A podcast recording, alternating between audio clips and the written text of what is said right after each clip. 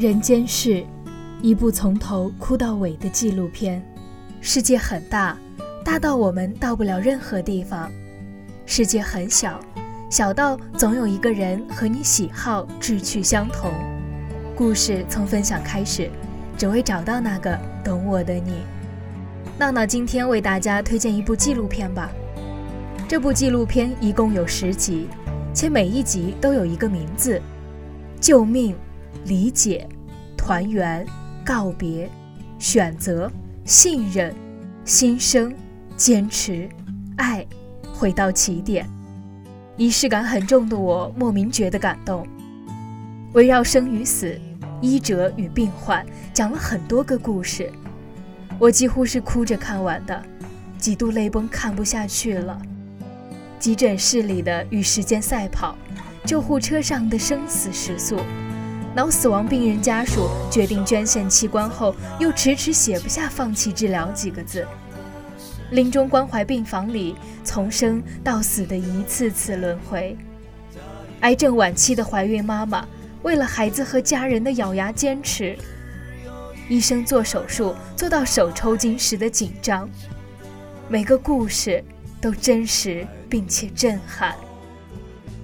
第二季的人间事也在同步的更新中，昨晚看到了大结局，看到的感受就如豆瓣评论所说的那样，哭着看完它，才明白原来是自己活得太矫情了。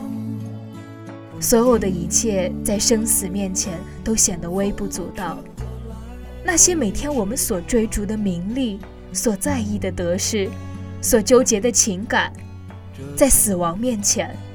完全不值得一提。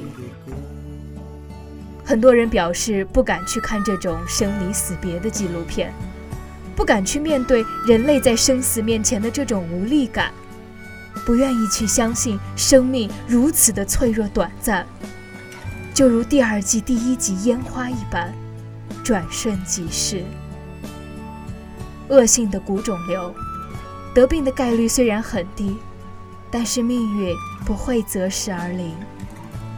对于这些患病的孩子来说，命运的硬币抛来抛去，还是一种结果。第一集结尾处那一句“妈妈，宝贝永远爱你”，戳痛了无数人的心。我们更愿意看到大团圆的结局，更愿意去相信医生都是妙手回春的。但是病房里的故事不像童话，有的结局很悲伤。有时候鼓起勇气拼尽全力一搏，未必有好的结果。如果我们无法预测哪一天是生命的最后一天，那么就应该把每一天都当做最后一天，活好每一个当下，珍惜眼前人，狠狠地爱自己，爱家人，爱朋友。活一次无悔的人生，直面生死，才能感知到生命的价值，才能掂得清孰轻孰重，方能时刻提醒我们，关注那些时常被忽略的事物，思考那些被屏蔽的问题，放肆的去哭一回，除了泪水，相信我，你会收到的更多。每一次的人间事都有很大的感触。人间皆苦，有的人死在了战场，有的人死在了疾病，有的人死在了意外。然而，疾病是一种更大的煎熬，它提醒我们要保护好身体，注重健康。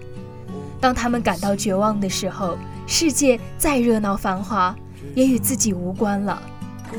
我们看到了父母的坚强，儿女的孝顺，医生的尽心尽力，更为之感动。看这个纪录片，意识到了社会上要给他们更多的一些关注。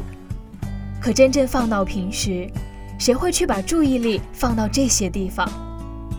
若非亲身的体会，又会有多少人能够理解这些弱势群体的苦？真的很感谢编剧们，谢谢这部纪录片的出现，让更多的人看到，更多的人理解他们，尊重他们。带给了我们最真实的感动，还有那最深刻的思考。朋友们，如果有兴趣的话，不妨去看看吧，或许你会对生命产生一些新的见解。